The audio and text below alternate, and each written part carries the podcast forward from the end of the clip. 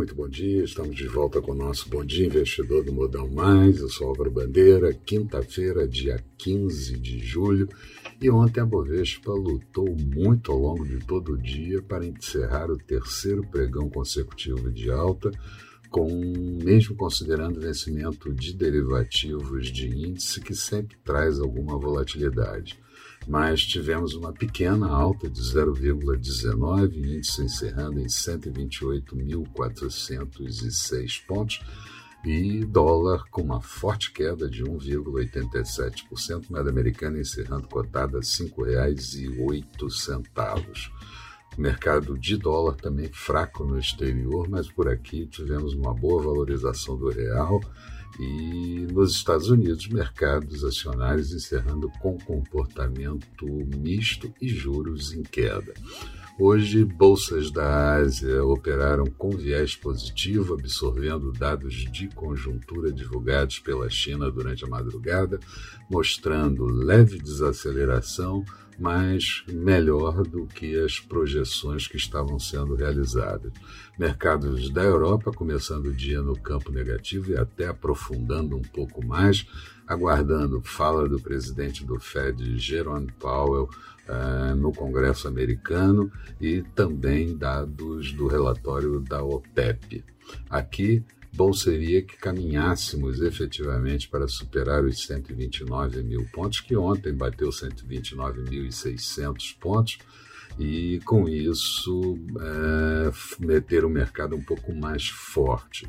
Mas é, certamente vamos aguardar notícias de Bolsonaro e também o que vai ocorrer com a votação da Lei de Diretrizes Orçamentárias.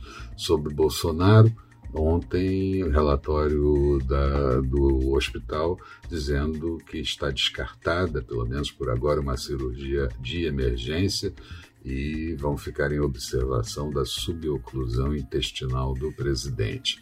O Banco Central do Chile elevou a taxa de juros para 0,75% de 0,50%, mas a Coreia manteve taxa de meio ponto percentual.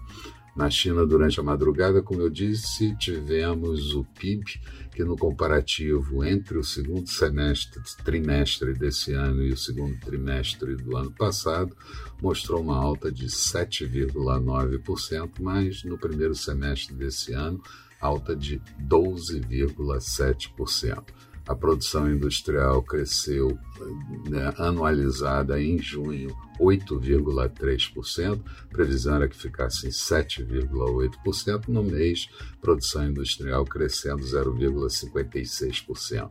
Vendas do varejo na mesma base, com expansão de 12,1%, e investimento em ativo fixo, um indicador importante, no período entre janeiro e junho desse ano, expansão de 12,6%, quando previsto era 12,1%.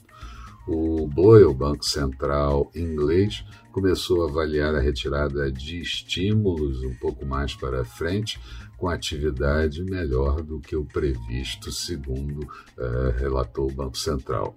Deve começar eh, reduzindo a compra de ativos antes de mexer propriamente na taxa de juros e os Emirados Árabes discordaram da divulgação de notícia de que tinha havido um acordo sobre a oferta de petróleo, dizendo não haver até aqui acordo.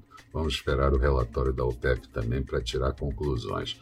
Por aqui, Rodrigo Pacheco, presidente do Senado, prorrogou a CPI do Covid por mais de 90 dias. Fux uh, do STF e Lira da Câmara se encontram para discutir sobre supersalários e devemos ter votação da LDO hoje, que foi transferida de ontem.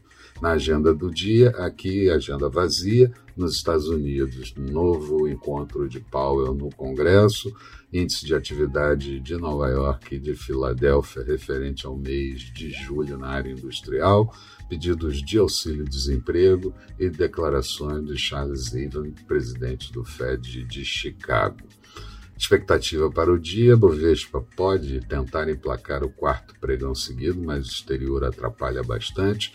Dólar recuperando perdas e juros fracos. Falando de mercados, Bolsa de Londres com queda de 0,61, Paris caindo 0,65, Frankfurt em queda de 0,82%. Petróleo WTI acelerando perdas 1,5% em Nova York de queda, 72 dólares e 3 centavos o barril. Futuros do mercado americano, o Dow Jones em queda de 0,44%, o Nasdaq subindo 0,18%. Eram essas as considerações que eu gostaria de fazer. Tenham todos um bom dia, sucesso nos negócios. Eu espero vocês no final da tarde com o nosso Boa Noite Investidor. Até lá, então.